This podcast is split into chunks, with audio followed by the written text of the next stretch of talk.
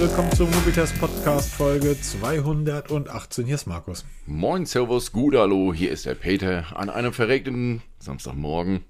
Stimmt, es ich hab frei und auch. Regen. Ja, gut, das ist, ähm, das ist halt so.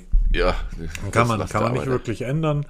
Ähm, ich erinnere mich, wir haben letzte Woche, ich musste immer noch drüber schmunzeln, dass du dafür diese Solaranlage als Kritikpunkt das deutsche Wetter reingeschrieben hast. Finde ich immer noch großartig. Ach, übrigens, das, war, das hat mich sehr beschäftigt, ne, dass man, dass ich keine 5-Punkte-Bewertung gebe oder 5-Sterne-Bewertung. Ähm, meine Frau hat mich dann auch mal darauf angesprochen, dass du eigentlich da recht hättest und was habe ich kurzerhand gemacht? Ich habe sämtliche Punkte gelöscht bei allen Artikeln von den letzten. Ähm, ich vergebe einfach nur noch das Gütesiegel. Das Gütesiegel besagt ja, das war ja ein so Kernding damals, empfehle ich das, ja oder nein, unabhängig davon, was es kostet oder nicht kostet. Das finde ich so großartig, da kann ich die Punkte bei mir auch weglassen. Ne, weil ich tue mir so schwer, weil es gibt einfach kein, wir reden ja nachher, nachher über die Nothing Ear 2, es gibt einfach nicht das perfekte Headset, obwohl das schon richtig, richtig gut ist, aber ich kann trotzdem keine 5 Sterne geben, weil es gibt Kritikpunkte, minimale, aber sie gibt es. Und dann kannst du keine volle Punktzahl geben. Deshalb, ab sofort gibt es bei uns, oder bei mir, keine Punktebewertung mehr. Ich werde alle Artikel der letzten, ja, zwei Jahre 13 Jahre? ja, 13 Jahre. Ich habe übrigens jetzt 4.996 Artikel, nee, 97 Artikel geschrieben in den letzten Jahren. Also ich stehe kurz vor der 5.000. Und Da, das ist ein eigener Podcast wert. ja, genau, unsere Geschichte. Und ähm, na, ich werde jetzt also keine Punkte mehr geben. Nur, zwar immer noch hinschreiben, was ich gut finde, was ich nicht gut finde, also dieses Plus-Minus-Ranking und eben das Gütesiegel, weil das ist, das ist unsere Kernkompetenz, finde ich, nach wie vor. Ja, absolut. Ähm, es war ganz lustig. Ich habe dir ja, wir hatten da gerade eben drüber gesprochen, ich Momo, stopp, Podcast. ich hatte dir vor einiger Zeit mein Chromebook runtergeschickt, weil du wolltest Richtig. mal gucken, irgendwie ist das, ähm, kann man, kann man damit was anfangen. Und jetzt hast du ähm, Menschen aus deinem Umfeld dann so ein Chromebook ähm, praktisch besorgt oder gekauft.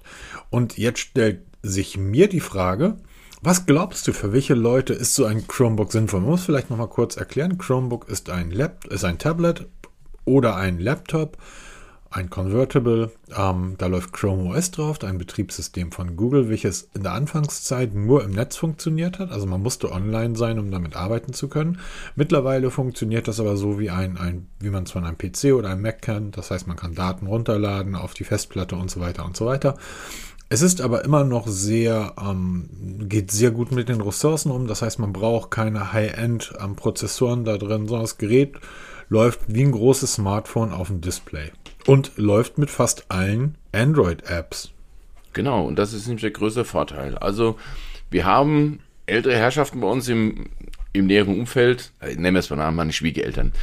Typisches Szenario, uraltes, riesige 17 Zoll Laptop. Kommt Wow. nicht mehr in die Pushen. Also, wir, sie hat es gestoppt. Der Start, allein der Start vom Windows dauert mittlerweile mehr als eine Viertelstunde. Und wenn du mal dann was machen willst auf dem Ding, kannst du sagen, bereite heute vor, ich komme morgen. Ne? Und dann klickst du auf was und wenn du dann was angeklickt hast, hat es ewig gedauert. Du hattest mir dann dein, ähm, dein Chromebook zur Verfügung gestellt, hast mir mal zugeschickt, weil ich mir es mal auch angucken wollte und habe dann gesagt, hier, ich habe da was für euch, probiert das doch mal aus. Ne? Ob das was für euch ist, weil natürlich gefragt, was machst du so? Und dann kam halt raus, sie guckt mal ein bisschen Prospekte, sie guckt mal in irgendeine Apotheken-App da oder halt so Apothekenseite, sie macht E-Mails, sie macht so dieses Klassische, was halt man auf so einem Laptop macht. Mal so eine E-Mail schreiben oder so ein Kram und dann sagt, hier, da ist das Chromebook doch genau das richtig für dich.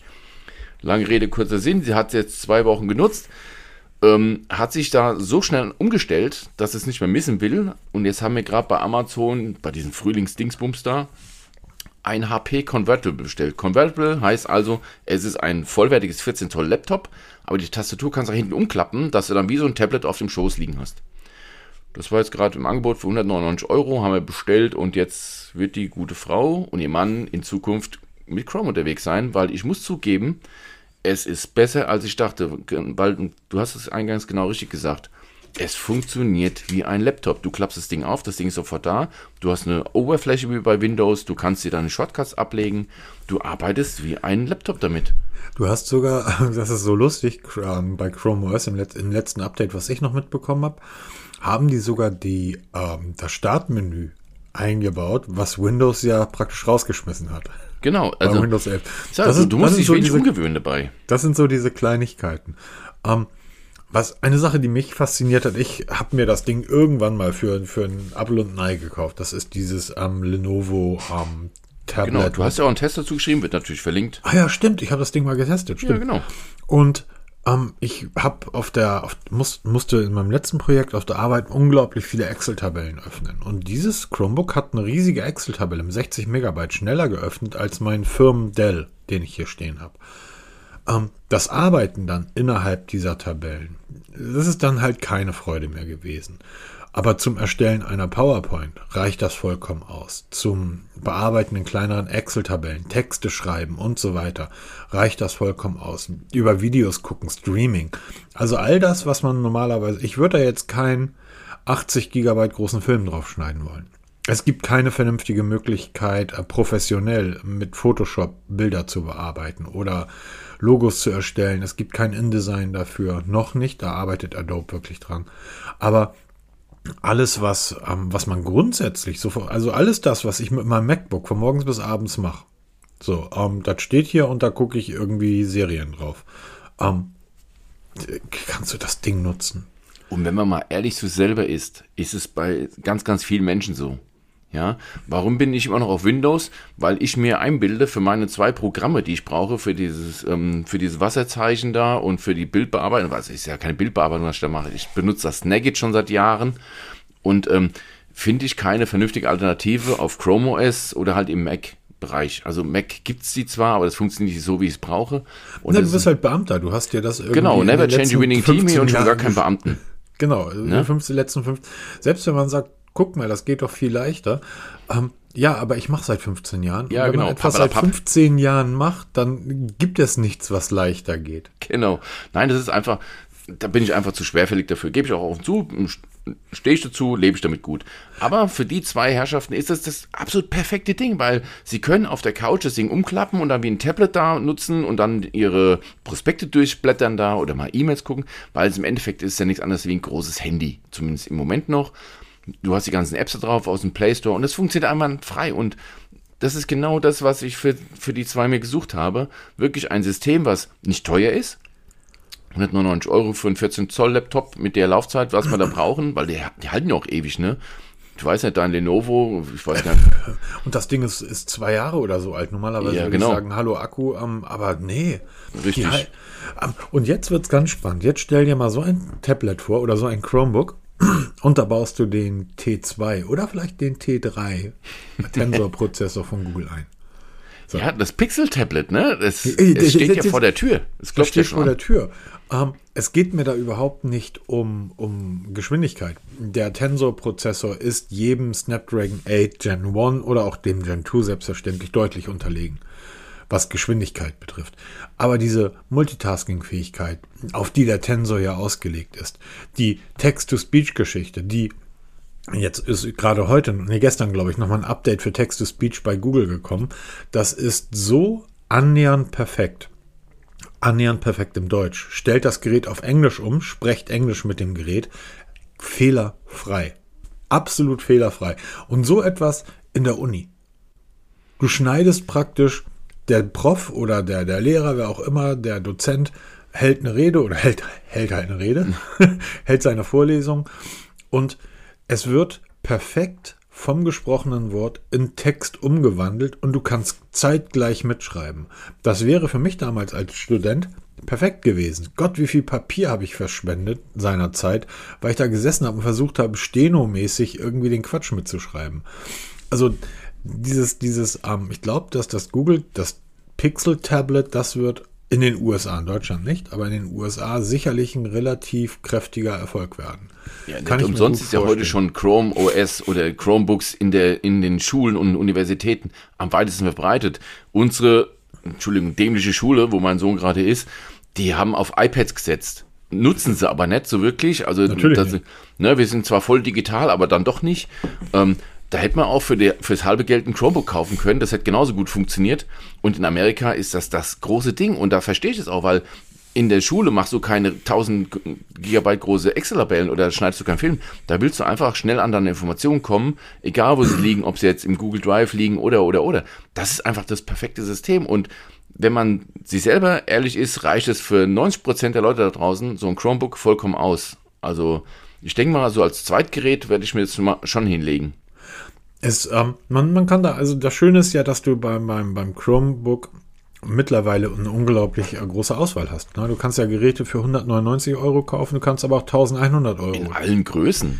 In also. allen Größen, alle Display-Varianten. Was eine Sache, die, ähm, die hat zum Beispiel mein, mein Firmenrechner, der Dell, der hat das auch. Eine Sache, die ich am Anfang total bescheuert fand, die ich mittlerweile aber wirklich an, an zum Beispiel meinem MacBook sehr vermisse, ein Touchscreen an einem Laptop. Das ist, ich finde das total gut, dass man, dass ich auf dem Gerät wirklich, wenn ich was zeigen will, dass ich nicht irgendwie aufs Trackpad muss, sondern auf dem Display rumwischen kann.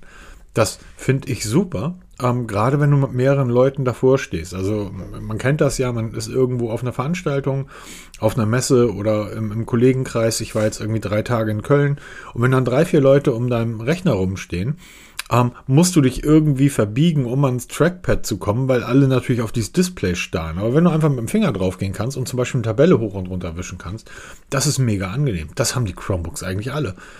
Wie dem auch sei. Ähm, ist ein, ich finde es immer noch ein sehr spannendes Thema. Nach wie vor. Und es wird uns nicht mehr verlassen, denke ich. Und ich hoffe, also ich hoffe wirklich, dass es sich weiter durchsetzt ich werde dafür jetzt Sorge tragen, weil immer wenn mich einer fragt, was er für einen Laptop kaufen soll, sage ich, guck dir mal so ein Chromebook an, ob das nicht eine Alternative wäre. Kostet weniger, kann genauso viel und weniger Ärger, weil ich keinen Tag, wo ich mich nicht raketenmäßig über Windows ärgere. Ja, das stimmt. Das und hast bei Chrome OS nicht. Es gibt dann ganz viele, die sagen, ja, aber meine Spiele und so weiter. Ja, aber guck dir mal heutzutage die Grafik von Android-Spielen an. Ja, die ist, ist so gut. Großartig. Also, und das auf dem Chromebook, das bringt ja. einfach. Und natürlich kannst du da per Bluetooth alles anschließen, was du willst. Ja, Tastatur, Maus geht ja alles, ne? Du kannst so, und wer jetzt sagt, die haben aber so wenig Anschlüsse, mein x 1000 Euro MacBook hier, äh, da kann ich die USB-Anschlüsse an einer Seite zählen. Ja. Hm. Also, Guti, ähm, das, war, das war so ein schneller Einschub zum Chromebook. Diese Woche war eigentlich die Woche der Verwirrung. Wenn, wenn das alles am 1. April passiert wäre, würde ich sagen, ja, okay. Ja, reingefallen, aber. Es ging am 27. März los. Wir können das Datum nennen. 27. März. Peter, was war da los? Morgens haben sich die, bei mir die RSS-Feeds förmlich überschlagen. Morgens halb zehn in Deutschland. Genau, ich habe mein mein Widget auf dem iPhone hat ja, RSS-Feeds werden ja äh, jede Stunde neu geladen, um zu sehen, was ich da verpasse. Und auf einmal stand der Counter irgendwie bei 1500 ungelesen. Ich so, was ist denn hier los? Und ähm, da ging es wirklich zur Sache. Und zwar die Geschichte Oppo OnePlus ziehen sich aus Deutschland zurück. Wurde da ganz schnell hochgezogen. Ähm, wie immer in dieser Szene oder überhaupt in durch das Social Media verbreitet sich sowas so schnell, ohne das überhaupt mal wirklich zu untermauern. Also wir haben ja früher auch News geschrieben. Ich hätte mich so geärgert, hätte ich dazu eine News geschrieben, weil du hättest im Stundentakt neu schreiben müssen oder Updates liefern müssen, weil das hat ja dann im Stundentakt bis zum Abend überschlagen. Ähm, worum es eigentlich? Wir wissen, Oppo und OnePlus dürfen im Moment keine Smartphones in Deutschland verkaufen, weil es einen Patentstreit um die 5G-Geschichten mit Nokia geht. Ähm, inwieweit sie da drinstehen, was jetzt da wirklich der Grund dann dafür war, weiß keiner, ob Nokia zu viel Geld verlangt, Oppo einfach zu geizig ist oder ähm, Oppo beziehungsweise OnePlus sagt hier, deutsche Markt uninteressant, wir verlassen den Markt. Auf jeden Fall hieß es, jetzt ist wirklich Ultima Ratio, wir ziehen uns zurück. Ich verlinke mal etliche Tweets dazu in den Show Notes, wo man sich das mal so ein bisschen chronologisch von der Zeit her nachlesen kann. Weil Interessant dabei ist, bis zum späten Abend gibt es keinerlei offizielle Statements. Alle behaupten zwar, ich habe ein offizielles Statement, aber es kann keiner belegen, schriftlich oder so. Also es ist weder Fakt, dass OnePlus sich zurückzieht, noch ist Fakt, dass sich Oppo zurückzieht, noch ist Fakt, aus welchen Ländern man sich zurückzieht. Also es weiß niemand so wirklich was. Man weiß nur, es tut sich irgendwas. Aber jetzt so die Frage, woran hat es gelegen? Ne, das ist so ob jetzt Oppo, OnePlus wirklich gesagt hat, wir verlassen den deutschen Markt oder noch weitere europäische Länder, weil einfach die Verkaufszahlen das nicht begründen, dann so, so horrende Summen zu zahlen. Wo ich mich dann immer frage, aber die Patente betrifft es doch bestimmt dann auch in anderen Ländern, wo ihr diese Geräte verkauft. Also ich verstehe dann diese, diese Kausalität nicht zwischen Deutschland, Europa und dem Rest der Welt. Die Telefone sind überall gleich, meiner hm. Meinung nach. Das, das kann gut sein. Also das ich, ist so chaotisch. Oder ja, was hat man so prinzipiell davon? Ich, also ich, ich, bin, ich bin diesbezüglich auch ein bisschen unentschlossen. Also für mich sieht das eher so aus, dass ähm, Oppo sagt, naja, der deutsche Markt ist für uns einfach nicht relevant. So, und ähm, warum jetzt viel Mühe, Zeit, Energie und Geld da reinstecken ähm, für etwas, was sich bei uns niemals rentieren wird? So, ähm, kannst ja mit der Bahn fahren oder mal auf irgendwo hingehen. Ähm, du siehst Leute mit dem Samsung und du siehst Leute mit dem iPhone. So, und das war's. Und ich weiß jetzt nicht, wie groß der Marktanteil der anderen Hersteller in Deutschland ist, aber der müsste einstellig sein. Ja, weil sie liefen ja nicht mehr extra in den Top Ten ne, von den Verkaufszahlen, sie waren immer unter den anderen zusammen genau. gelistet. Also du, das ist, man muss wirklich verschwindend gering sein. Naja, und bei den Top Ten ist das ja so ein bisschen wie in der Bundesliga.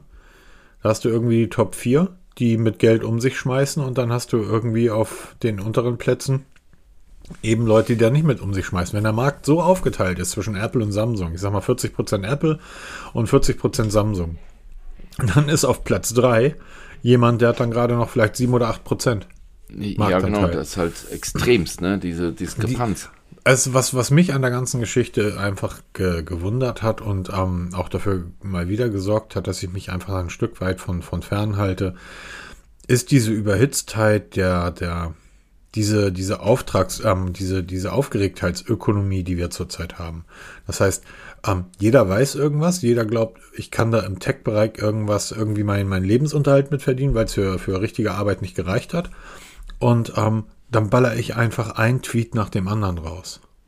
Dieses, ich habe hier, du hast es ja völlig richtig genannt, ich habe hier eine offizielle Bestätigung, ja, zeig mal. Ne, wenn, wenn dir Vogel, Oppo, etwas Offizielles geschrieben hätte, du würdest da eine Werbung draus machen, du hättest, würdest dann Pay-Tweet draus machen. Aber niemand schreibt dir irgendwas Offizielles. Du hast keine offizielle Bestätigung. Und für Oppo war das, glaube ich, ganz, ganz spannend und für OnePlus auch, weil du haben die ganz viel Aufmerksamkeit bekommen, ohne irgendwas tun zu müssen. Ja, das war schon, aber nochmal wegen dem, wegen dem offiziellen, also selbst XTR Developers, das ja. ist ja mit die Größe oder ähm, Android Authority aus den USA, die mhm. wirklich direkte Kontakte zu den Herstellern haben. Selbst die haben keine offiziellen Statements bekommen.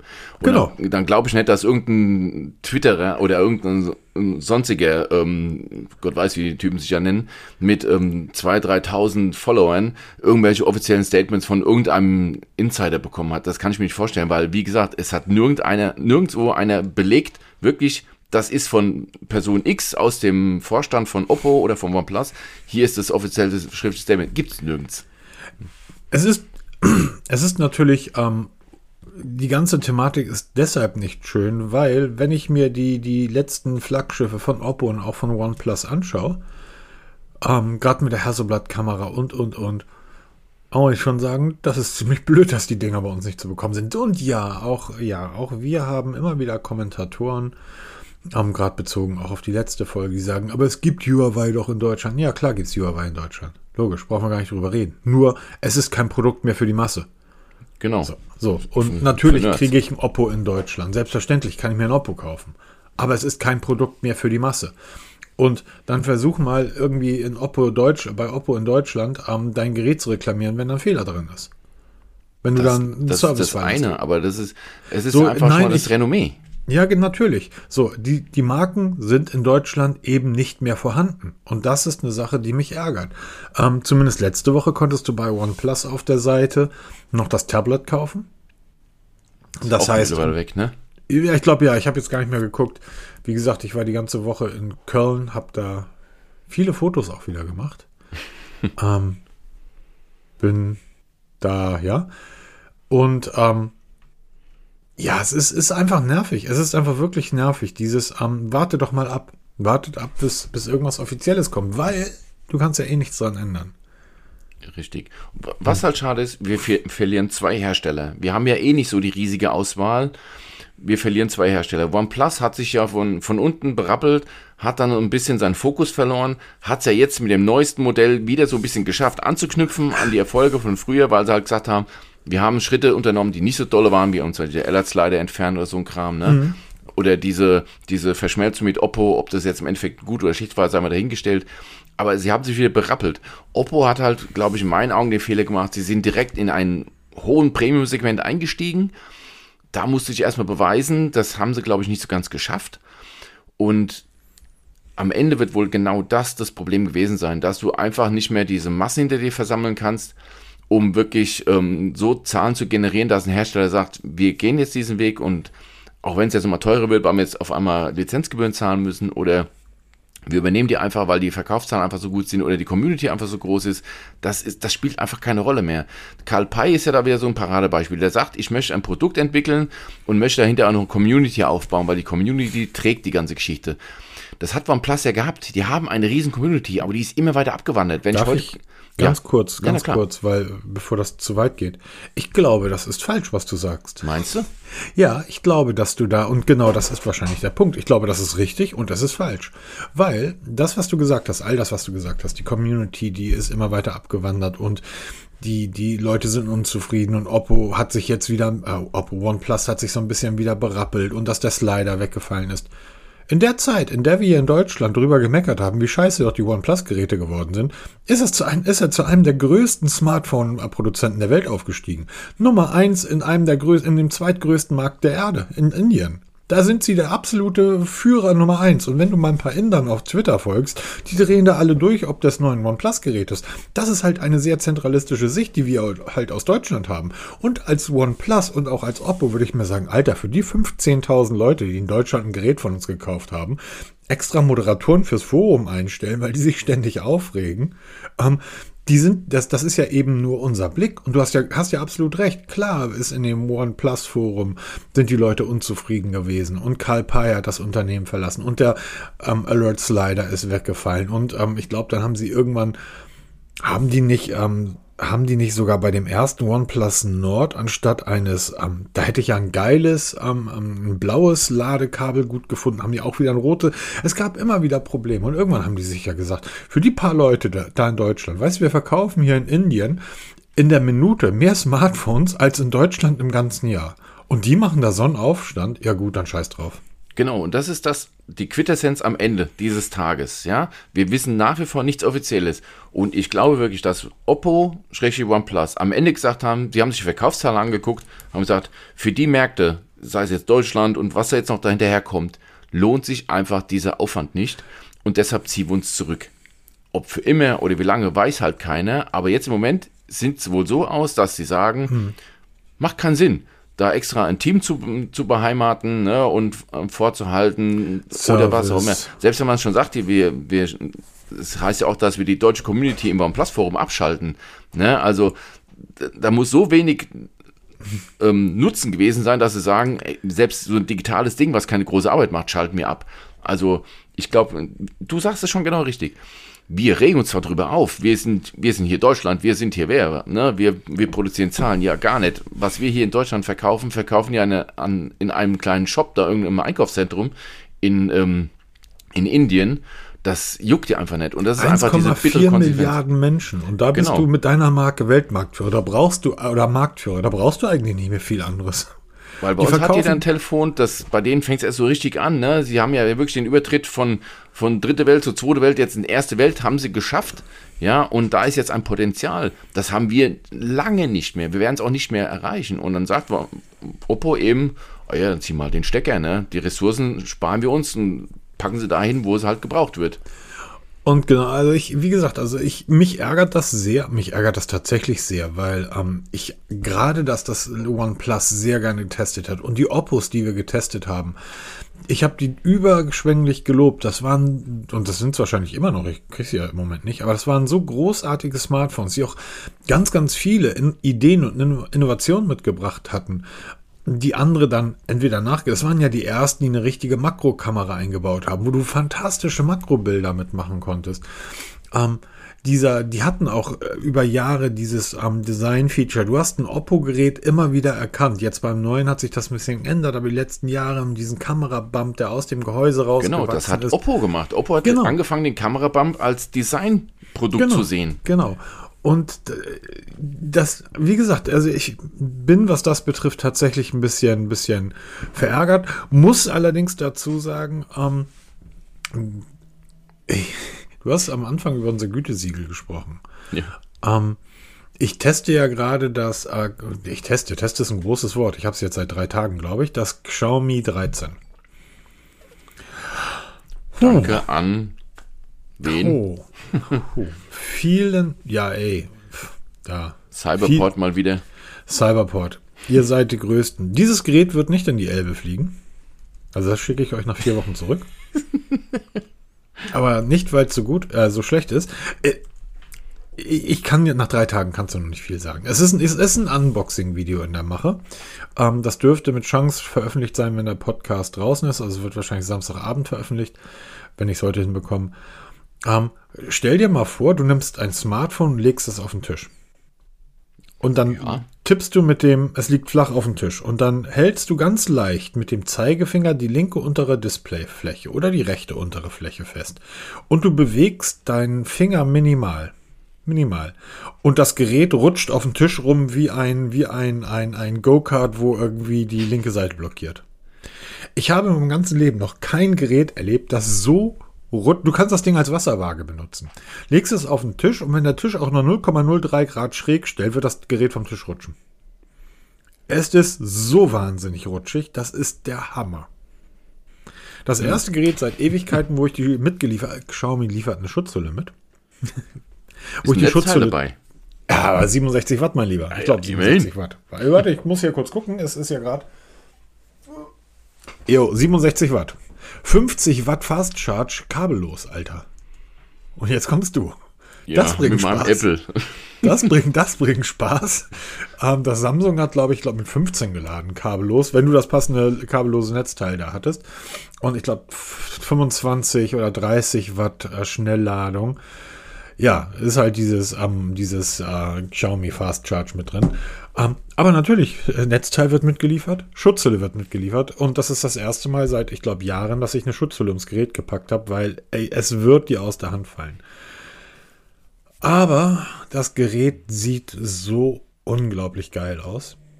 Und ähm, würde ich es mir kaufen und ich bin wirklich am Überlegen, ähm, Wäre das erste, was ich machen würde, hinten ähm, eine von diesen Folien drauf, von D-Brand oder von Easy Skins, die so ein bisschen angeraut sind, wie ich es ja auch bei meinem Pixel habe. Ich bin wirklich hart im Überlegen, ob das mein nächstes Smartphone wird. Ui. Wirklich hart. Die Kamera ist fantastisch. Ich habe neulich ein Foto vom Bremer Hauptbahnhof gemacht. Und wenn man bei der Kamera in den, Pro, in den Porträtmodus schaltet, dann kann man verschiedene Linsen dort durchschalten. Und eine dieser Linsen ist halt eine Leica-Linse oder die ist halt von den Leica-Fotoleuten bearbeitet, dass das genauso aussieht. Ich habe ein Schwarz-Weiß-Bild vom, vom, ähm, vom Bremer Hauptbahnhof gemacht. Alter, ist das Bild gut geworden. Die Bilder grundsätzlich, ähm, Wahnsinnskamera, die Geschwindigkeit, Hammer, ein, ein es sieht unglaublich toll aus. Das Display ist großartig. Es ist alles super an dem Bild, aber ich habe nach drei Tagen es noch nicht geschafft, es so einzurichten, wie ich es haben möchte, weil da so wahnsinnig viel Bloatware drauf ist. Weil du hast ja gestern geschrieben, mir, also wir, wir schreiben ja miteinander, gesagt, das Xiaomi 13 mit, mit Android Vanilla, ne? Mit purem Android, ohne diesen ganzen Xiaomi am ähm, MIUI 14 Aufsatz, der sicherlich seine Berechtigung hat, der toll ist. Ich muss immer wieder drüber lachen. Immer wieder. Ich habe ein, ein, Video dazu gemacht. Ähm, ich glaube, du hast einen auch Artikel dazu geschrieben am ähm, MIUI 13, 14 ähm, Tipps und Tricks. Genau. Dass du in der Sich also das hat ja diese Sicherheits-App, ne? Da kannst du draufklicken und dann wird dein Gerät halt nach Sicherheitsschwachpunkten gescannt und dann, dann werden dort Speicher leergeräumt. Dass du in dem Sicherheits in der Sicherheits-App das Feature ausschalten solltest, Werbung ausblenden. Auch da wird dir im Gerät Werbung angezeigt. Es ist überall mit drin. Diese, diese MIUI 14, das ist witzig, ich habe ganz, ganz viele Kommentare unter dem Video dazu gelesen und übrigens auch unter dem Artikel von dir. Ähm, ganz, ganz viele Kommentare, die sagen, ja, das ist doch toll, dass das so personalisierbar ist und so anpassbar. Mein Pixel 7 ist auch anpassbar und personalisierbar. Und zwar bis ins Letzte. Aber da, ich brauche da doch nicht, es ist, diese MIUI ist der Wahnsinn. Aber das Gerät ist, ist fantastisch. Ein fantastisch, unglaublich tolles Smartphone. Snapdragon 8 Gen 2 natürlich. Das heißt, der Akku hält und hält und hält. Aber die Kamera, ich weiß nicht, ob es die beste ist. Ganz sicher nicht. Aber es ist ähm, die spaßigste. Und diese Leica-Funktionalität da drin, die ist wirklich gut. Die ist richtig, richtig gut. Ähm, so ähnlich wie bei der Hasselblad. Wenn man sich ein bisschen für, für Kameras und Fotos interessiert, ähm, die Fotos haben schon sehr den Look and Feel ähm, einer Leica. Das ist, ist faszinierend. Wirklich, wirklich faszinierend. Ich bin stark begeistert von dem Gerät. Und einen richtigen Schwachpunkt konnte ich bisher noch nicht ausmachen. Und das ist genau der Punkt. Das ist ja noch nicht mal die Pro-Version. Wir testen ja nicht die Pro-Version, weil die einfach mir viel zu groß sind. Die hat, glaube ich, ja 6,3 Zoll, was für mich noch okay ist. Ähm, Galaxy S23 auch nicht die Pro-Version. Pixel 7 auch nicht die Pro-Version. Ähm, was hatte ich davor? Weiß ich alles gar nicht mehr. Davor waren das Nothing war mit dabei, das, das Zenfone 9 und, und, und. Alles Geräte für unter 1000 Euro. Weil das halt die, die Geräte sind, die am meisten verkauft werden. Das interessiert auch die keins, Leute, dieser, keins dieser Geräte ist schlecht. Ich könnte bei keinem dieser Geräte sagen, ja, kauf's lieber nicht. Es gibt bei dem einen oder anderen Gerät, beim Samsung zum Beispiel, ähm, ja, da wäre es schon ganz gut, wenn du in der Microsoft Samsung-Welt zu Hause bist. Ähm, beim Pixel, da fehlt also der Abstand vom Pixel 7 zum Galaxy S23 und auch zum ähm, Xiaomi, der ist schon vorhanden. Du merkst einfach, dass die Geräte diese 200 Euro teurer sind als das Pixel 7. Auch 300 Euro. Ähm, aber overall ist das Pixel 7 das ähm, perfekte Alltagsgerät. So, mittlerweile Schutzhülle ist nicht drum. Das Ding hat diverse Doings irgendwie gerade am Kamerabump hinten, weil der ja so vorsteht beim Pixel 7. Ja, ist mir doch egal. Ist ein, ist ein Gebrauchsgegenstand. So, pff. Also ich habe ja nach wie vor das Pixel 6a und kurz, bin damit super zufrieden, weil es reicht für den Alltag vollkommen aus. Kurz, äh, ja, für, für das, was du machst, würde ja, übrigens auch ein Realme ähm, GT300 reichen. Aber jetzt mal davon ab, mal vom, es werden diverse Videos, es werden auch Text, Testartikel und so weiter, wird alles kommen für das Xiaomi 13 und Cyberport, ganz, ganz viel Liebe und ganz, ganz viel Dank.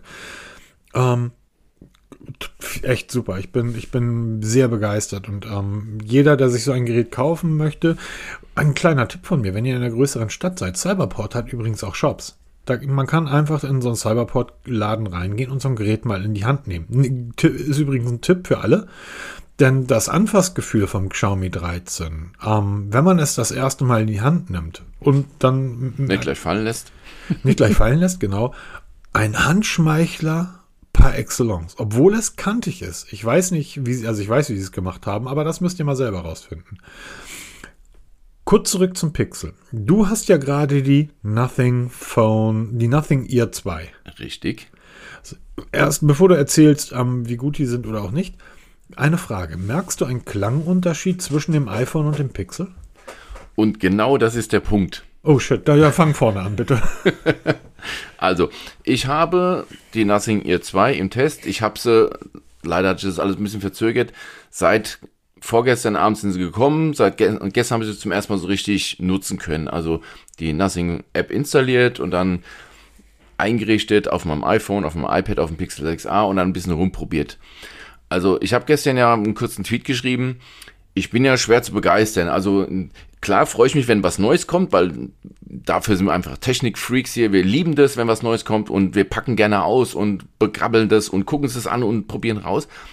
Aber wenn ich dann dieses Nothing Ear Headset einsetze, oder fangen wir von an. Case, minimal kleiner und ähm, leichter als Vorgänger, aber nicht zu bemerken.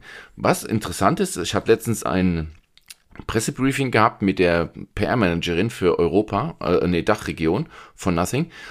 Und ich habe mal gefragt, wie habt ihr es denn geschafft, dieses Case jetzt plötzlich wasserdicht oder spritzwassergeschützt bekommen?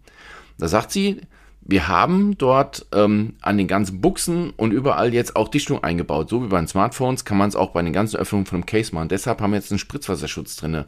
Wo sie sagte, komisch, ich habe jetzt so viele Pressebriefings gemacht, sowas hat mich keiner gefragt. Und ich sagte, ja, das ist halt das, was mich interessiert. Wie kriegt man auf einmal so ein, das, das Case ist klappbar, aufklappbar. Wie kriege ich denn das wasserdicht? Ja, dass es hält. Und auch das, das, Headset selber ist, sieht genauso aus wie der Vorgänger. Das, das minimale Unterschiede, aber die haben die Bedienung von Touch auf diesen, auf so ein haptisches Feedback, also auf so ein Klicken umgestellt. Haben die doch auch bei dem ähm, Stick, bei oder? Bei dem Ear genau. Stick. Ich finde das total gut. Ich finde das super, weil es richtig gut funktioniert und tut mir leid für diesen Vergleich mit Apple AirPods. Das funktioniert genauso gut wie bei den AirPods. Das ist so, du übernimmst es sofort, ne? Einmal drücken Play Pause, zweimal drücken Titel nach vorne, dreimal drücken Titel zurück. Kannst auch in der App verstellen, was du halt dann haben willst, ob dein Sprachassistent gestartet wird oder oder oder. Aber es funktioniert. Super. Und dann setzt man die in die Ohren ein macht diesen Hörtest, der jetzt da drin ist, ne, für diesen adaptiven Equalizer und kriegt dann ein Hörbild präsentiert, wo ich mir denke, wie ich es gestern geschrieben habe, alter Verwalter, 149 Euro. Ja, es ist teurer als die Nothing Ear One damals, die für 99 Euro gekommen sind, aber mittlerweile auch 139 Euro kosten. Für dieses Geld so einen geilen Klang zu bauen, das ist schon alle Ehren wert. Zusammen mit dem adaptiven ANC, bei dem ich nicht so begeistert bin, weil das kann Sony einfach besser. Aber diese Kombination aus beiden, das ist schon richtig gut. Und ich habe selten ein Headset erlebt, und wir haben mittlerweile viele, viele getestet, die dir ins Ohr einsetzt und wo du die erste Akkuladung in einem Rutsch durchhörst. Plötzlich macht es ein Piep, Piep und aus. Ne?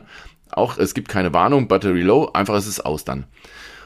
Aber ich habe da durchgehört in eine, mit einem Spaß, das habe ich selten erlebt. Also One, äh, Nothing, was ihr da geschaffen habt, ist schon richtig geil. Und natürlich kamen dann wieder so ein paar ähm, Menschen auf Twitter, die dann gesagt haben, ja, das ist ja alles subjektiv und gerade so Headsets, ja, natürlich ist es subjektiv. Mein Klangempfinden ist anders der als deins oder von meinem Sohn oder von, von Gott weiß wem. Aber ich setze das Ding ein und ich kann doch sagen, ich habe Spaß dran. Ich muss doch nicht alles mehr sofort untermauern und so weiter. Nein, es, du setzt ein und es funktioniert. Es, es macht einfach Spaß geiles Ding. Ich muss dir irgendwie, obwohl, wie sieht das bei dir zurzeit mit In-Ears aus?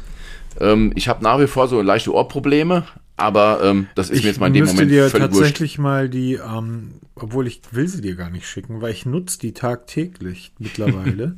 die Sennheiser, ich glaube die CW30 sind das. Die habe ich mir ja, weil ich meine Pixel Buds mal wieder verloren habe, habe ich mir die ja übergangsweise gekauft, waren gerade irgendwie im Angebot. Ich glaube 70 Euro oder 50 Euro, ich weiß ja gar nicht mehr. 70 Euro, glaube ich. Der Klang, kein ANC, keine Trageerkennung, all das, was du so magst, ist da nicht mit dabei. Aber der Klang mit das Beste, was ich bisher gehört habe, für 70 Euro. Weil das ist nämlich jetzt der nächste Punkt. Ich bin jetzt gerade auf der Suche nach irgendwelchen Konkurrenzprodukten, weil ich habe leider nicht die Ja, aber Größe. guck mal, warum willst du das immer vergleichen? Das, das interessiert mich tatsächlich. Lass ich will gucken, in welchen Preisklassen ich ver unterwegs bin. Lass das doch einfach mal stehen. Die Dinger sind, klingen großartig, 150 Euro, Punkt.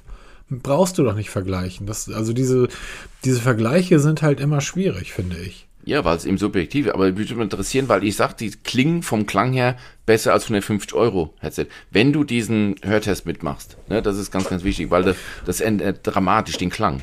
Ja, also das haben übrigens die Sennheiser, die haben das auch. Also du machst ähm, erst so, so, so einen Hörtest, also kein CX True Wireless heißen die.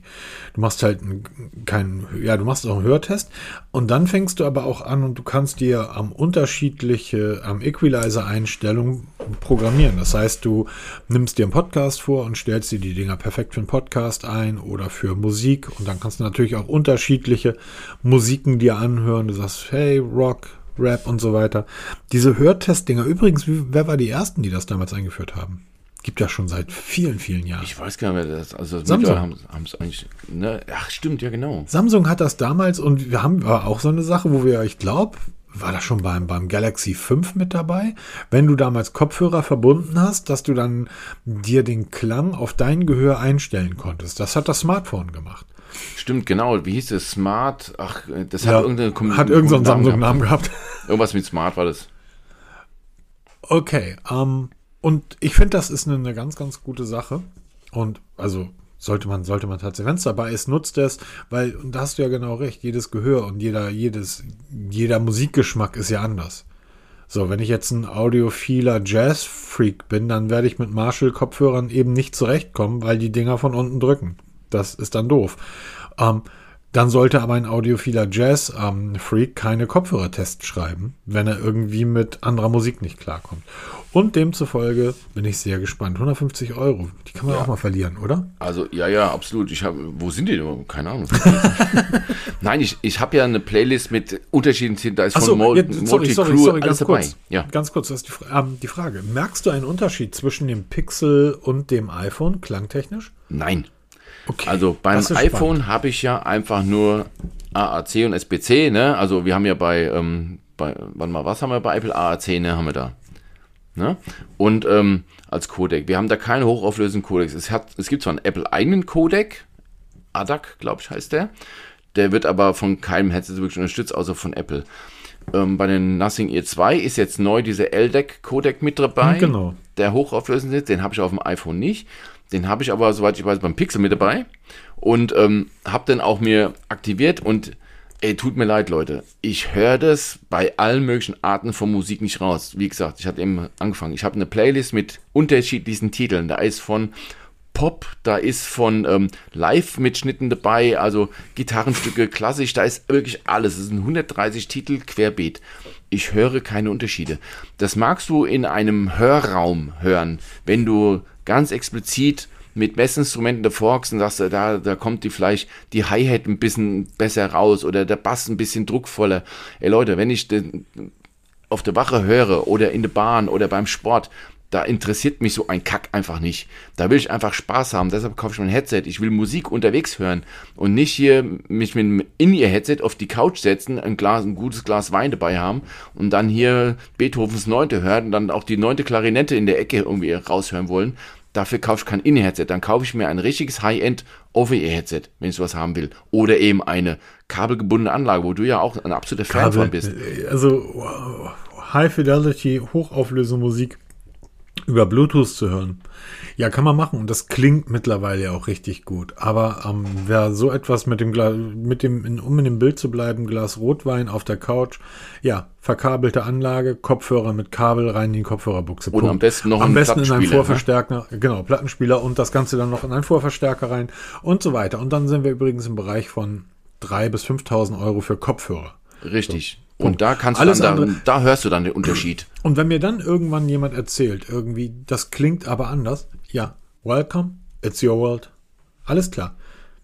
Aber, aber die Leute werden niemals Kabel in der U-Bahn sitzen mit irgendwie einem, einem Apple oder Pixel oder was auch immer für einen Kopfhörer, mir dann irgendwas vom Klang erzählen, auf Spotify irgendwie kostenlos. Ja, ja, das ist ja auch sowas. Wir haben ja schon tausendmal gesagt, dass diese Kette passen muss, ne? Genau. Also ich merke zwischen LDAC und diesem ganz normalen AAC SBC Kodex mhm. keinen Unterschied im normalen Betrieb. Ne? Also das kann mir keiner erzählen. Und wenn du solche Unterschiede raushörst, dann wirst du niemals per Bluetooth oder kabellos Klang übertragen. Da bist du nämlich genau dieser Mensch, der dann sagt hier, für mich geht nichts über ein richtiges Kabel, die dann auch mal für einen Meter Kabel locker mal dreistellige Summen ausgeben, ne, weil sauerstofffrei ist mit Goldlitze und hast nicht gesehen und Goldsteckern, die werden niemals oder geht mal in einen Analogshop und fragt mal nach irgendwas kabellosen, die schmeißen euch raus. Ja? Ich, ich kannte mal jemand, der war davon überzeugt und hat es dann auch immer mal wieder richtig geschafft. Der war davon überzeugt, dass er ähm, die Farbe der Kabel in einem Gitarrenverstärker hören kann weil er Meinung war, dass blaue und rote Pigmente in dem Kunststoff einen anderen Klang generieren. Ähm, mit solchen Leuten über Musik zu diskutieren, über Klang, vergesst es einfach. So, dass genau. das, ähm, na, jeder hat so seine Profession. Ich diskutiere ja auch nicht mit meinem Klempner über das Wasserrohr, habe ich keine Ahnung von. So, ich setze mich drauf. Punkt.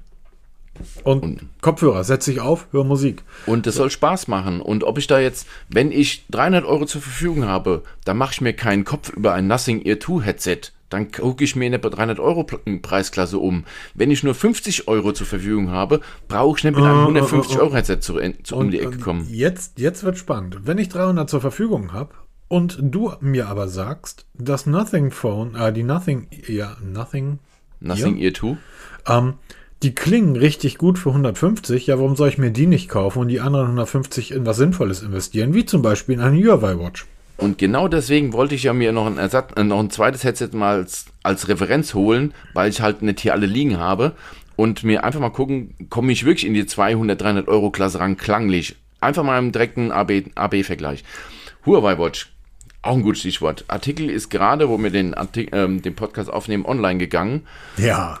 Ähm, ich schicke dir die Uhr jetzt zu, dass du auch mal dir einen Eindruck verschaffen kannst. Ich sage, Leute, 500 Euro ist eine Stange Geld, ja, aber diese Watch bekommt ihr Gütesiegel. Und wenn ich könnte, würde ich zwei, drei Gütesiegel vergeben, weil ich echt ein Problem damit habe, jetzt mit meiner Apple Watch Ultra und meinen AirPods. Ich muss diese scheiß AirPods immer mittragen. Wie geil ist es, eine Uhr zu tragen, die nach Uhr aussieht? Du siehst klar, wenn du genau den Unterschied siehst, oder hat eine andere Huawei Watch dran, siehst du, dass sie dicker ist. Aber im normalen Betrieb siehst du das nicht. Und du hast immer ein richtig geil klingendes Headset dabei. Auch da, ja, subjektives Empfinden. Aber die Dinger sind so klein, die können gar nicht aus dem Ohr fallen, die fallen eher ins Ohr. Weil die so klein sind. Und wie Huawei es schafft, so viel Klang, so viel Akkulaufzeit in so ein kleines Gehäuse zu quetschen. Ich habe in einem Testbericht ein Vergleichsbild zwischen Nothing Ear 2 und AirPods 3 mal reingestellt. Da sieht man mal, wie klein die sind. Also die sind wirklich super klein. Das zu schaffen und das noch in, ein, in eine Smartwatch zu integrieren, die es an nichts vermissen lässt, für Casual-Nutzer wie mich jetzt, die jetzt nicht hier irgendwie den Himalaya hochkraxeln oder in Marianengraben tauchen, für normale Menschen, Anführungsstriche, ist das eine perfekte Kombi. Und du wirst dich nach einem Tag fragen, wie konnte ich das bisher immer ohne machen? Absolut geniales Konzept und ich hoffe, dass mehr Hersteller hallo Apple, auch mal vielleicht dieses Konzept aufgreifen, geile kleine AirPods bauen in einem runden Display, bitte nicht eckig, rund, weil es geht. Und das ist die erste Generation. Ich denke, Huawei wird daran weiterarbeiten und das Ganze noch weiter miniaturisieren, dass man es vielleicht noch flacher bekommt, die Uhr. Und das, was sie geschafft haben, Hut ab hier, hat zu Recht das Gütesiegel bekommen, auch wenn man sagte, 500 Euro ist aber richtig viel, die Uhr normal kostet 200 und ein gutes Headset kostet 100. Ja, aber du trägst zwei Sachen mit dir rum. Hier hast du All-in-One. Ich ähm, bin ja felsenfest davon überzeugt, dass man grundsätzlich niemals über den Preis eines ähm, Konsumartikels diskutieren sollte. Wir können gerne über den Preis von Brot, Milch und Butter diskutieren. Da habe ich auch ja. kein Problem mit. Ähm, können, wir, können wir gerne machen. Aber über den Preis einer Smartwatch oder von Kopfhörern zu diskutieren, sorry. Wenn du es dir nicht leisten kannst, kannst du es dir nicht leisten. Ganz einfach. Genau, hat keine Arme, keine Kekse, hat man als Kind immer gesagt. So, also sorry, ich diskutiere doch nicht über Preise. Wenn der Hersteller meint, das hier ist jetzt 500 Euro wert, dann ist es, jetzt kommt ein FDP-Spruch, der Markt, der das entscheidet. Und das ist ja auch so. Na, wenn, wenn die davon keine verkaufen, dann äh, werden sie es entweder nicht mehr produzieren oder es günstiger machen. Ähm, sieh dir Apple an. Apple produziert viel Mist und trotzdem kaufen es die Leute. Und es verkauft sich wie geschnitten Brot. Ich sage ja. ja. immer, die AirPods sind nicht die besten, das beste Headset der Welt. Es ist einfach die Technik dahinter. Diese, dieser super räumliche Klang, das ist alles digital. Das ist nicht, was vom Headset selber kommt. Wenn du die ganzen digitalen Schnickschnack abschaltest beim AirPod, klingt er wie jeder andere 100 Euro Kopfhörer auch es ist halt wieder, wie du es nennst, diese, diese Magie dahinter, die das halt zu dem macht, was es ist. Diese perfekte Integration in das ganze Netzwerk und und und. Alles gut und schön. Aber und da glaube ich, hat Apple ja genau das Problem, dass ähm, jedes neue Produkt, was sie launchen würden, nehmen wir mal an, die würden jetzt auch so eine Uhr mit integrierten Kopfhörern, wir können ja gleich mal drüber sprechen, weil die WWDC ist angekündigt für den 5. bis 9. Juni und dort wird genau. keine Apple Watch mit integrierten Kopfhörern zu sehen sein. Weil das ist ein neues Produkt und die kriegen das nicht so perfekt. Die müssen ja erstmal zehn Jahre probieren, bis es in dieses mittlerweile genau. riesige Ökosystem überhaupt reinpasst. Deshalb rechne ich auch nicht damit, dass wir auf der WWDC 23 ähm, vom 5. bis 9. Juni irgendwas Neues sehen werden. Wir werden irgendwie ähm, Dinge sehen, die wir von anderen Herstellern seit vielen Jahren kennen. Wir werden wahrscheinlich iOS 17 den ersten Blick drauf werfen iPadOS 17 wird auch kommen, WatchOS 10 und macOS 14, wo ich Angst vor habe. Ich habe Angst vor macOS 14, um das ganz deutlich zu sagen. Du bist der Mac-Nutzer, muss man dazu sagen, ne? Ja, es ist, ähm, wie gesagt, seit dem letzten Update, also seit dem Sprung auf, auf 13, ähm, dauert das jetzt 20 Minuten, bis ich Daten von meiner externen Festplatte ähm, hin und her kopiere. Das war vorher innerhalb von ein paar Minuten erledigt. Ähm, ich habe eine sehr schnelle Samsung SD dran. Das ist seit dem Update, ist das, kann man hier auch mal irgendwie entspannt eine Runde spazieren gehen. Dann sind das locker 40 Minuten, bevor die Daten drüber sind. Und du musstest nach dem Update nämlich die Festplatte in dem Apple-eigenen Format. Und sobald du irgendwas in ein Apple-Format bringen musst, weißt du, es wird schlecht, weil Apple kann keine Software mehr. mehr. Und seitdem sitzt man dann hier und versucht irgendwie 30 Gigabyte Daten am Kameramaterial zu übertragen. Und das dauert dann so 30 Minuten. Und du denkst dir super. Und dafür habe ich jetzt irgendwie Schweine viel Kohle für einen Mac und noch genauso viel Kohle für eine Festplatte ausgegeben. Hätte ich auch irgendwie bei den alten haptischen bleiben. Ist nervig, davor habe ich Angst. Aber was erwartest du denn, Peter? Es ist erstmal so, ein großer Analyst, ich weiß nicht, eine Kur oder wie der heißt hier, der ja immer so als der, der Apple-Analyst Nummer eins gesehen, ja, der viel vorhersagen kann. Er hat gesagt, das nächste große Ding bei Apple, das ist noch in sehr, sehr weiter Ferne, weil einfach die, die, Vision, die Vision nicht mehr da sind, so wie es Steve Jobs ja hatte. Ähm, was wir sehen werden, ist nichts nichts bahnbrechend Neues. Es wird das Reality Mixed Headset erwartet. Ne? Also, oder Mixed Reality Headset. Das ist auch nichts Neues. Das ist eine uralte Technik. Gibt schon seit zig Jahren. Und Grüße es wird auch Sony. kein Consumer-Produkt werden. Ne? Sagt Apple jetzt schon, was wir da machen, wenn das sowas, wenn sowas kommt, dann wird es wirklich in die Profischiene gehen. Wir werden da auch nicht von, von äh, vielleicht um die 1000 Euro reden. Nein, da reden wir wohl dann schon von so um 3, 4, 5000 Euro ähm, weil es einfach Apple da auch ein Stück weit die Zukunft sieht. Es ist ja auch eine Entwicklerkonferenz. WWDC ist wirklich Entwickler. Das ist nichts für uns Consumer gedacht oder Konsumenten, sondern da sitzen die Entwickler zusammen und unterhalten sich über die Zukunft. Also auch wenn da neue Macs kommen, was auch immer wieder genannt wird, da könnten neue Macs kommen, ja, aber auch sie werden nicht bahnbrechend Neues bringen. Sie werden nur eine Weiterentwicklung sein von bestehenden Produkten, wie so oft. Was dann am Ende wird, weiß auch hier wieder keiner offiziell. Wir werden einfach abwarten. Ich habe hab ganz kurz, ich habe mal mein iPhone aus der Schublade geholt, entstaubt und eingeschaltet und habe es mal drei, vier Tage nebenbei genutzt, aus Gründen. Diese Benachrichtigungen, die, ich kannte das vorher ja gar nicht, ich bin ja vor einem Jahr vom iPhone weg, die von unten, jetzt praktisch von unten reinkommen, die sind ja unten angesetzt. Ja. Ist das nicht der größte Scheiß, den irgendjemand mal entwickelt hat? Das ist doch totaler Mist wenn man mich erinnern kann, kannst du wieder umstellen, dass sie von oben reinkommen. Alles ähm, klar, super. Habe ich noch gar nicht drauf geachtet. Ich, ich kann, muss jetzt dazugeben, ähm, ich, ich beachte diese Benachrichtigung gar nicht, weil ich sie alle auf meine Apple Watch bekomme. Na, guck mal, ähm, das ist halt der Weil ich habe halt, ich, alle paar Tage mache ich mal diesen Sperrbildschirm, säuber ich mal, weil da hunderte Benachrichtigungen sind. Ich achte da überhaupt nicht drauf. Ja, siehst du, und ähm, es gibt aber Menschen, die arbeiten, nicht äh, bei der Feuerwehr, sondern in Jobs, wo man halt mit Benachrichtigungen. So richtig halt, ne? Nee, das habe ich nicht gesagt, aber wo man halt stell dir vor, deine Benachrichtigung ähm, ist alarmiert und das wird auf dein Smartphone kommen. Und auf deine, gut, auf deiner Uhr wäre es wahrscheinlich sogar noch sinnvoll. Bei der Freiwilligen Feuerwehr ist es mittlerweile gang gäbe. Was, ja klar, aber was bringt mir eine Excel-Tabelle oder ein PDF auf meiner Uhr? Kann ich überhaupt nichts mit anfangen. Ja, okay. Und eben, na, und, aber diese Benachrichtigung von unten, das ist der größte Mist. Was soll das? Was erwartest du bei iOS 17? Das ist auch immer wieder lustig. Also Apple macht irgendwas, was irgendwie, wo man auch mal drüber diskutieren könnte und von dir kommt immer, ja, ich hab's auf meiner Uhr, interessiert mich gar nicht. Wozu ja, brauchst genau, eigentlich, eigentlich bräuchtest du so. doch nur irgendeine so kleine Box irgendwo in deiner Wohnung, die dir alles auf deine Uhr streamt. Du brauchst doch gar kein Smartphone. Pixel-Tablet ne, die, das Pixel-Tablet wird ja so eine Zentrale ah, für Smart Home, so ein Kram, ne? Und wird einen also, richtig guten Lautsprecher drin haben. Äh, ja, genau. Also, nein, jetzt mal Spaß beiseite. Ich habe hier noch ich, eine Pixel-Watch rumliegen, die im Moment keiner braucht. Ja, zum Beispiel, das ist vielleicht auch so, dieses Ökosystem, wenn du es halt wieder perfektionierst, weil das kann ja Apple bis heute nicht. Diese HomeKit-Geschichte, das ist ja bis heute ein Horror. Ja, aber auch nur, Und, weil Google Nest gekauft hat, ne? Ich glaube, ohne Nest würde Google das auch nicht hinbekommen. Ja, das Und zurzeit sind ja die, die, äh, die Blogs und Foren, gerade in den USA, sehr voll damit, was, was Google dafür Mist mit, sorry, Fitbit baut. Ja, das ist, oh, das tut alles so weh, wenn man dazu guckt. Naja, aber es ist wirklich so, was erwartet von, I, ähm, von iOS 17? Ähm, bisher noch gar nicht, weil im Moment mich das überhaupt null interessiert. Interessiert weil, Peter äh, nicht? Was, okay, andere Frage. Was erwartest du denn von WatchOS 10? Ähm, auch nichts, weil es funktioniert. Oh. Du machst dich immer drüber lustig über uns Apple-Nutzer, dass wir so technisch uninteressiert sind und ja, das ist einfach so, diese, ist mir doch egal es ist tatsächlich so, also zumindest für meinen Teil. Ich bin sehr technik interessiert. Ich liebe Technik. Wir, wir testen hier, mein Schublade wieder voll mit, mit neuen Technik-Gedöns, was wir zu testen haben. Bin auch immer wieder für was Neues. Aber das ist so ein Ding, das muss im Alltag einfach funktionieren.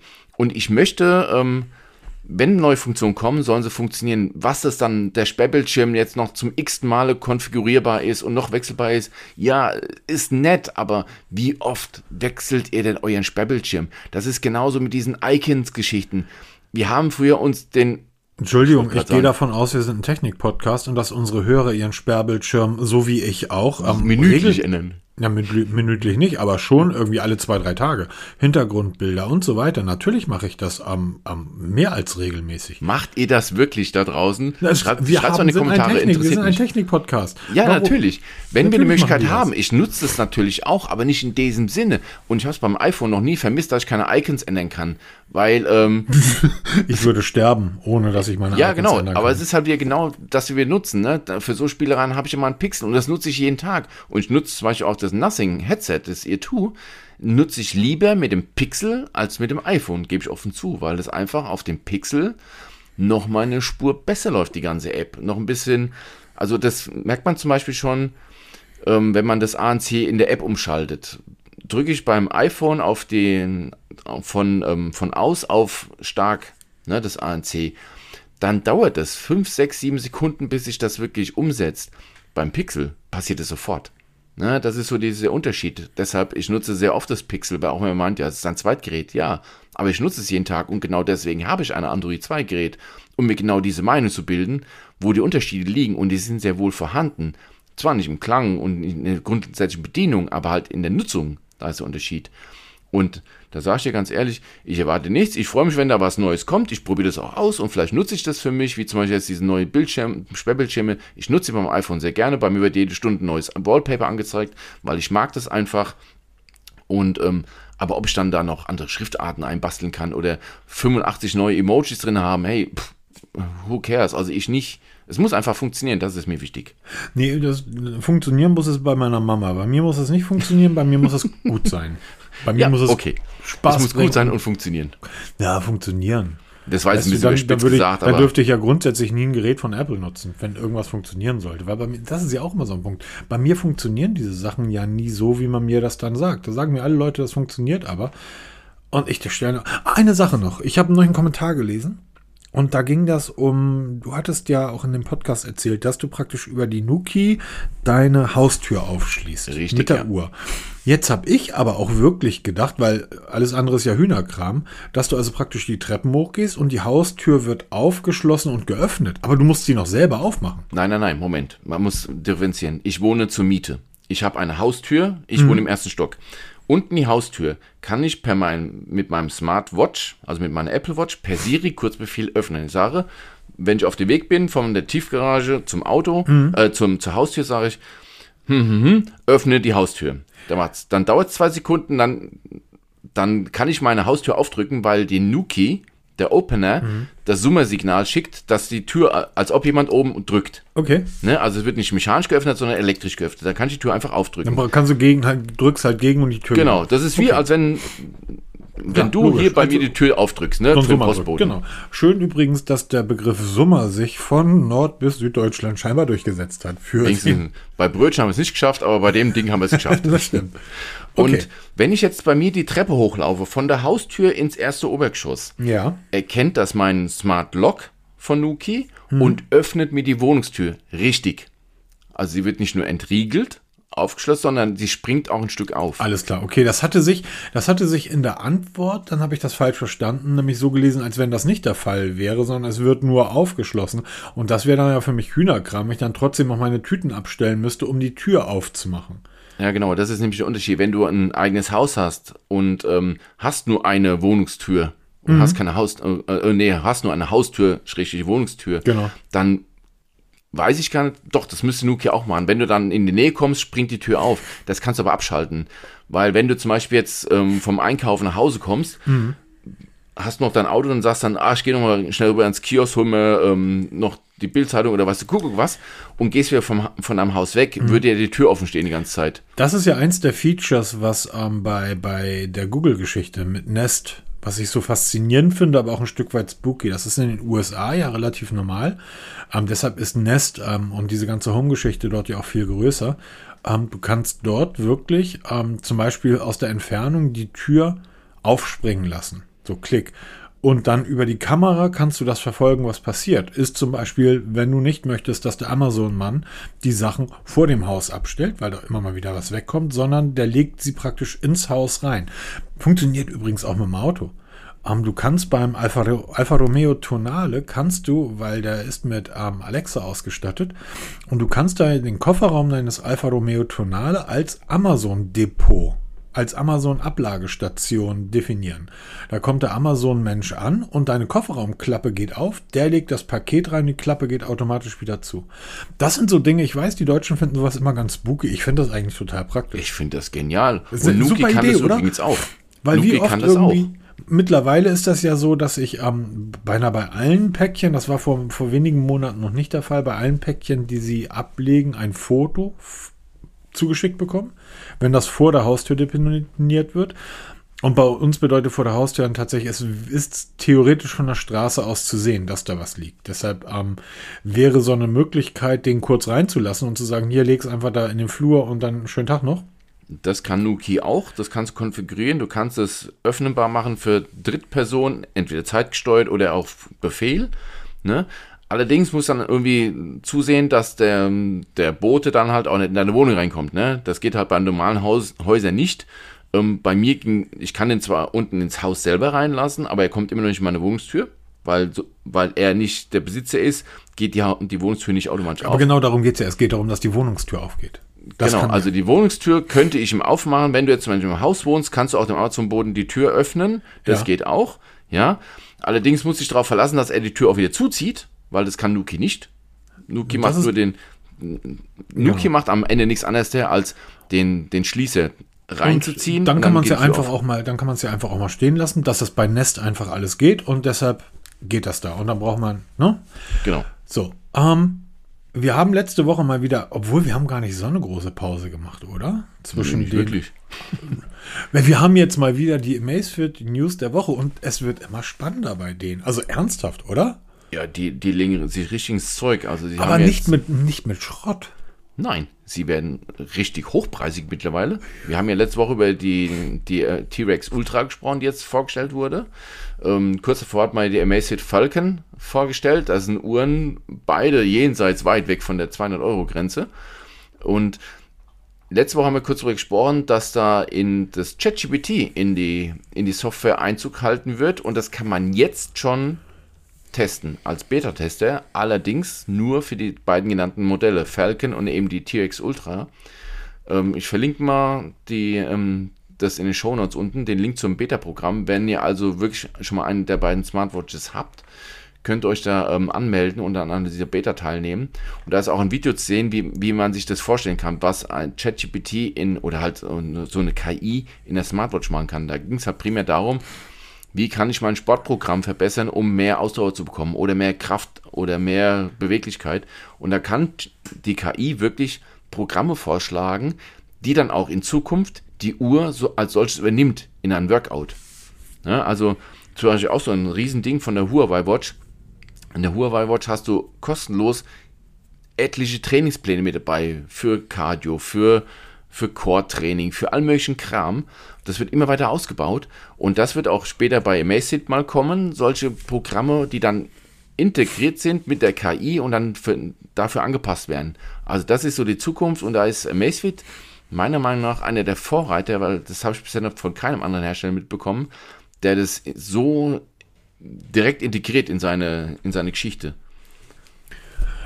Hast du die Falcon eigentlich mal getestet? Nein, leider nicht, weil oh. Macefit gerade so ein bisschen intern umstellt alles und ah, okay. die wahrscheinlich zu klein sind, obwohl unsere Artikel mittlerweile Millionen Besucher hatten zu Amazfit. Ähm, sehen die nicht so ein und es tut mir leid, ich gebe keine 500 Euro aus für ein, für ein Testgerät, um es einfach mal so zu kaufen, weil ich weiß, ähm, was der Bauer nicht kennt, frisst er nicht, der wiederverkauft wird. Äh, wird sehr, sehr schlecht ausfallen. Und ähm, das ist tatsächlich etwas, worüber, was, was bei den meisten, die Amazfit so von den, ich sag mal, von der GTS 4 Mini oder von der BIP oder so kennen. Ja, die Falcon kostet 550 Tacken, Leute. Mhm, da befinden wir uns auf einer Ebene mit, ähm, mit, mit Garmin und Polar und Suntu richtig. und all den anderen. Ähm, und da muss ich dann auch sagen, für, da muss, müssen noch drei Jahre ins Land gehen, bevor ich. Wobei die Falcon schon, wenn man auf diese Art Uhren steht, schon sehr gut aussieht. Ne? Das muss man auch sagen. Also ich würde es sehr, sehr gerne testen, aber im Moment kriegst du sie bei Cyberpod zum Beispiel nicht. Und ähm, bei Amazon kannst du zwar bestellen, aber wie gesagt, ich gebe nicht einfach zum Spaß 500, 550 Euro aus, um sie dann zwei Wochen zu testen, um dann wieder zu verkaufen und dann, krieg, dann kriegst du es nicht los, dann machst du es über den Preis und dann für 200, 250 Euro zu, ver, zu verschleudern. Ähm, so dicke habe ich dann auch nicht. Also ich ja. bin bereit, Geld auszugeben, ziemlich bekloppt für jeden allen möglichen Mist, aber nicht für alles. Also das ist dann so Preisklasse, nee, da, da spiele ich nicht mehr mit. Ja, das müssen dann andere übernehmen, die dann so Langzeittests machen nach zwei Tagen. Naja, auf die, naja, es gibt, es, es gibt gerade, was den Bereich Sportuhren betrifft, ja wirklich auch, ich sag da mal, relevante Blogs und Foren. Ja, aber die werden also, sicher keine Macefit testen. Doch, doch, ja, doch, ehrlich? doch. Ja, geh, geh mal auf die wirklich, auf die, auf die großen Seiten, also jetzt nicht auf die großen Seiten, sondern auf die großen Nischenseiten, wo es halt um, um Fitness und Sportuhren geht, die halt wirklich auch ähm, wirklich Langzeittests machen, wo du auch siehst, okay, die Uhr ist dann auch schon ein Stück ramponiert, die sind dabei, Amazfit zu testen. Also ah, okay. da, da ist zum Beispiel die, ähm, wie hieß die andere? Die, die, ähm, ich will jetzt nicht sagen die Vorgänger, das, das Vorgängermodell, das ist es ja nicht, sondern die T-Rex. Das war so die erste, die so ein bisschen ähm, ähm, ähm für, für, für Furore gesorgt hat. Einfach damals eigentlich nur aufgrund des Preises. Ne? Da hat man gesagt, kann diese, was war das damals, 300 Euro Uhr Knapp, ja. mit den 600, 700 Euro Garments und Polars mithalten? Und das konnte sie mithalten. War jetzt nicht besser, aber die war halt auch nicht deutlich schlechter. Und ähm, die Falcon geht dann ja noch eine Spur weiter, aber dadurch war der Name in diesem Bereich eingeführt. Also Macefit ist gerade im Bereich Sportuhren. Das ist ja dasselbe, was wir vorhin über die Kopfhörer gesagt haben. Ne? Also wir sind ja eher so, ich sag mal, für die Alltagsnutzer. Ähm, wo man sich sowieso fragt, warum sollte man jemand, der zweimal die Woche irgendwie Cross-Training macht oder irgendwie fünf Kilometer joggen geht, warum sollte er sich eine 600-Euro-Uhr ums Handgelenk ballern? Da reicht ja die Apple Watch oder ein Fitnessband oder, oder, oder vollkommen aus. Aber für all die, die wirklich sagen, okay, ich will es wissen, ähm, die, ist, ist wirklich spannend. Also gibt es auch viele, viele Langzeit-Videotestberichte und so weiter. Ähm, von, von eine Frage an euch Fitness-YouTuber. Warum müsst ihr, wenn ihr Fitnessuhren präsentiert, ich gucke mir die relativ häufig an, oder auch Fahrradcomputer und so weiter, warum müsst ihr beim Videodrehen immer so aussehen, als wenn ihr gerade von einem Marathon kommt? Ihr sitzt da in eurem Wohnzimmer, ihr könnt auch ein T-Shirt und eine Jeans anziehen, ihr braucht da nicht in irgendwelchen Läuferklamotten im Wohnzimmer rumsitzen. Tupfen Sie mir Schweiß auf die Stirn. Nein, aber, aber du, ja, du nennst einen ganz, ganz wichtigen Punkt. Wenn selbst so Nischenseiten also die wirklich die Hardcore-Fans sind, schon anfangen, Amazfit zu testen, was heißt das im Umkehrschluss, dass Amazfit es geschafft hat? Ja, absolut. Nicht Xiaomi, nein, Amazfit hat es geschafft, sich vom Underdog, der so, ja, so ein paar billige Spottunder äh, produziert, ne, die auch in der Schublade auseinanderfallen, sich zu wirklich einem Hersteller etablieren, die wirklich angekommen sind in, in dort, wo sie hin sollen. Nicht irgendwelche Influencer, die auf YouTube oder so irgendwelche ähm, Zeug in die Kamera halten, für Geld alles tun, aber ähm, wirklich dort, wo die Profis sitzen, die es dann wirklich nutzen, da ist Amazfit angekommen. Und da, Chapeau, Amazfit, dass ihr es geschafft, geschafft habt. In dieser kurzen Zeit, weil Garmin Polar sind über Jahrzehnte gewachsen und die sind wirklich vom Underdog in, innerhalb kürzester Zeit. Wie lange ist das her, wo ich die, die, ähm, die Amazfit, die ersten, die Pace und, wie sie, und die Stratos. Das die ist Stratos, doch gar nicht so lange her. Genau. Vier, das ist vier Jahre vielleicht. Stratos 2 war die Uhr, die sich bei mir in der Schublade von selbst zerlegt hat, weil plötzlich Knöpfe rausfliegen, so ein Kram. Und von, von damals bis heute das geschafft haben, die Produktion zu verbessern, dass sie, dass sie die Uhren halten, die funktionieren wirklich. Ich habe hier Amazfit, die, die laufen einfach, die funktionieren und auch von der Firmware kommt immer wieder was Neues. Hut ab, Amazfit, ihr habt es geschafft und ähm, Deshalb verfolgen wir euren Weg weiter und ich hoffe, dass wir dann mal wirklich diese Felgen bzw. T-Rex Ultra mal auch mal testen dürfen, ob sie für Casual-Nutzer wie uns taugen oder ähm, wirklich nur für die Freaks. Äh, das, ich hatte, ich hatte das ähm, jetzt im Laufe der Woche von wegen Casual-Nutzer.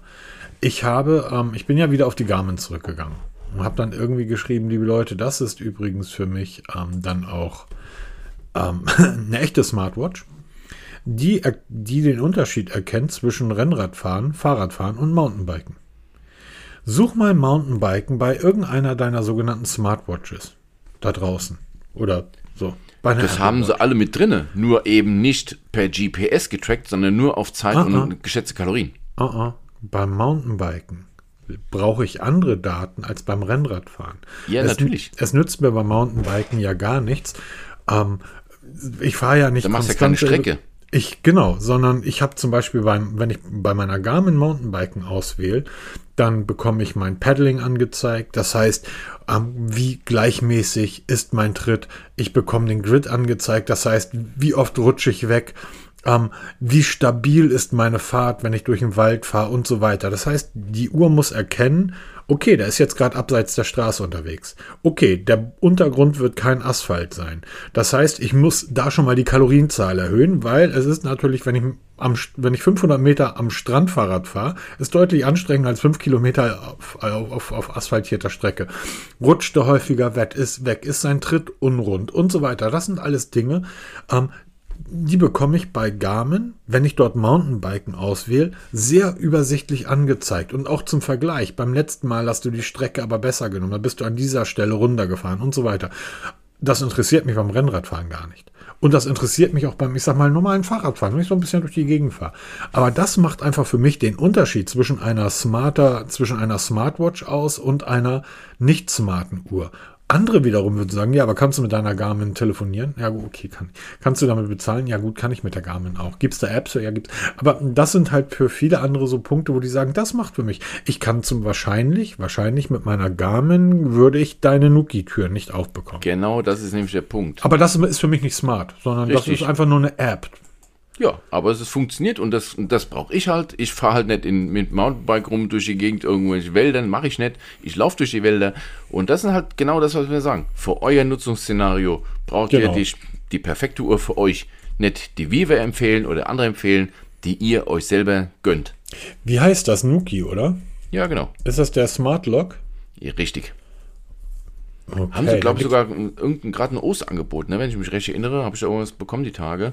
Also das System ist sehr mannigfaltig konfigurierbar. Also du kannst verschiedene Nutzer da einladen, die kannst du begrenzen. Das ist zum Beispiel auch für Leute, die Ferienhäuser vermieten oder Ferienwohnungen vermieten. Auch die kannst du da ja. um, verwalten. Ne? Mhm. Die, die, Zugänge kannst du verwalten.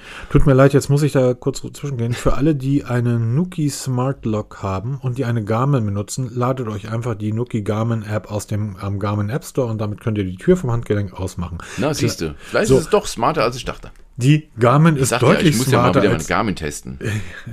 nee, jetzt mal ehrlich, ohne Witz. Ne? Ich teste hier die Huawei Watch Buds hier und hast nicht gesehen. Ich müsste mir wirklich mal wieder eine aktuelle Garmin besorgen. Jetzt vielleicht nicht die Phoenix, weil, ähm, aber mal so eine, eine Klasse drunter einfach mal testen und mal zu gucken. Weil ich muss ehrlich zugeben, ich habe da wirklich den Blick verloren dafür. Es ne? gibt tatsächlich auch auf der Nuki-Seite am Support Nuki, ähm, wie man, also ja, gibt eine offizielle App dafür. Na, siehst du? Also ich verspreche hiermit, ich werde mir eine Garmin besorgen und testen, genauso wie ich alle anderen Smartwatches testen und dann werde ich, denke ich mal, mein Bild über so diese Unterscheidung Smartwatch und Fitnesswatch und so weiter ein bisschen ähm, revidieren müssen. Und ich bin ja immer noch der Meinung, dass eine Uhr, die so detailliert Daten ausschmeißt, wie es eine Garmin macht, aber auch eine Polar oder, oder eine, eine, eine ja, die, die Finnen habe ich leider noch nicht testen dürfen, ähm, dass diese Uhren ja deutlich smarter sind als Uhren, die ich mit Apps, also praktisch, die eine Krücke benötigen, damit sie smart werden. Die Uhren sind von Haus aus schon smart. Diesmal. Das ist das Wort zum Sonntag. Apropos Sonntag. Ähm, das Wetter wird nicht besser. Deshalb können wir einfach weiter quatschen. Ja, nee, ich glaub, also hier soll es morgen wieder kalt werden, dafür sonnig. Ja, vielen Dank auch. Hier, April, April, er macht, was er will. Musst du morgen arbeiten? Äh, nein, ich habe ähm, komischerweise frei bekommen, weil ich plötzlich auf einmal die meisten Überstunden habe, woher die auch immer sind. Ich habe morgen mal frei. Also den Sonntag habe ich frei. Schreibt doch mal in die Kommentare, wie Beamten so Überstunden machen. Schönen Tag ja, ne? noch. Tschüss. Ich wünsche euch was. Tschüss.